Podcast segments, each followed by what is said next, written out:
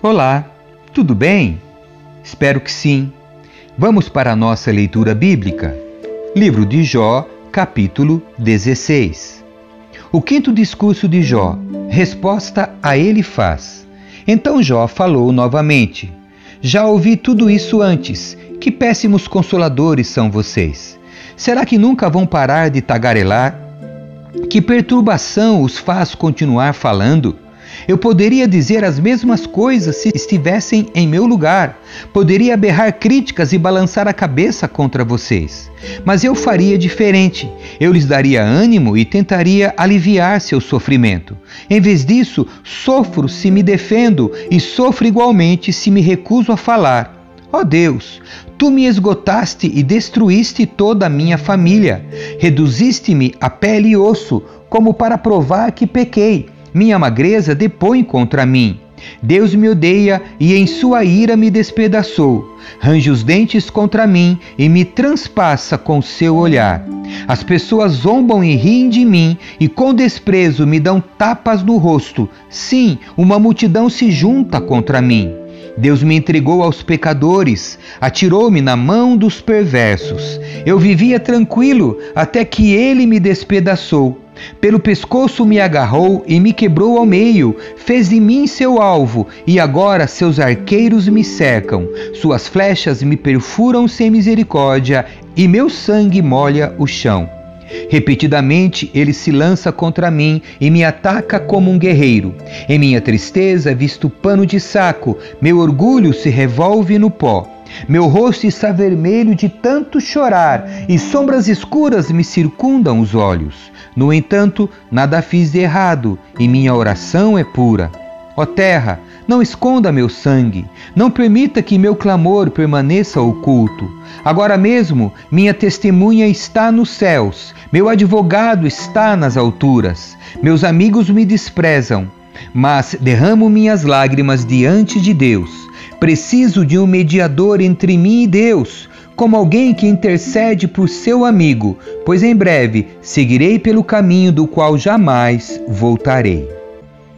Capítulo 17 Jó continua a defender sua inocência.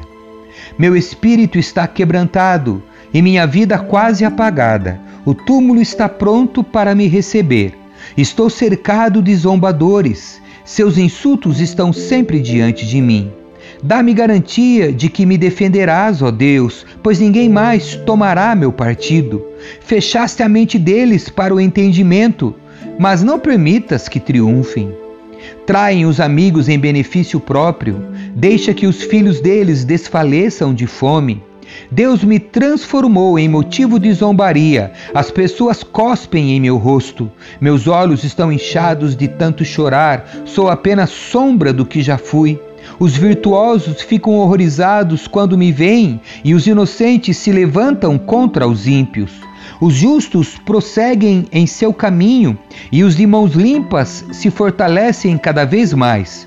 Quanto a vocês, voltem com um argumento melhor. Ainda assim, não encontrareis sábio algum em seu meio. Meus dias chegaram ao fim e minhas esperanças se foram. Os desejos de meu coração não se realizaram.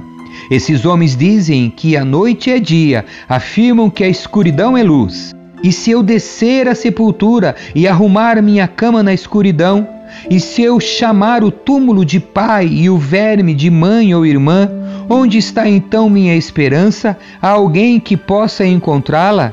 Não. Minha esperança descerá comigo à sepultura, descansaremos juntos no pó. Capítulo 18 a segunda resposta de Bildade a Jó. Então Bildade de Suá respondeu: Até onde você vai com suas palavras? Mostre sensatez se deseja que respondamos. Imagina que somos animais? Pensa que somos ignorantes? Ainda que arranque os cabelos de raiva, acaso isso destruirá a terra? Fará as rochas mudarem de lugar? Por certo, a luz do perverso se apagará, as faíscas de seu fogo deixarão de brilhar. A luz de sua tenda se escurecerá, a lâmpada pendurada sobre ele se extinguirá. Os passos confiantes do perverso serão encurtados, será arruinado pelas próprias tramas. O perverso caminha direto para a rede, cai no alçapão. Uma armadilha o pega pelo calcanhar, um laço o prende com força. Há uma cilada escondida na terra, uma corda estendida em seu caminho. Terrores cercam o perverso e o perseguem a cada passo. A fome esgota suas forças e a calamidade aguarda seu tropeço. A doença consumirá sua pele e uma morte horrível devorará seus membros. É arrancado da segurança de seu lar e levado ao rei dos terrores. O lar do perverso será consumido pelo fogo, e enxofre se espalhará sobre sua casa. Por baixo, suas raízes secarão, por cima, seus ramos murcharão. Toda lembrança de sua existência desaparecerá da terra, ninguém recordará de seu nome. Será lançado na luz, da luz para as trevas, expulso do mundo. Não terá filhos nem netos, nem haverá sobreviventes no lugar onde morava. No oeste ficarão espantados com seu destino, no leste serão tomados de horror. Dirão: Esta era a habitação do perverso, o lugar de alguém que não conheceu a Deus. Amém. Que Deus abençoe você. Tchau.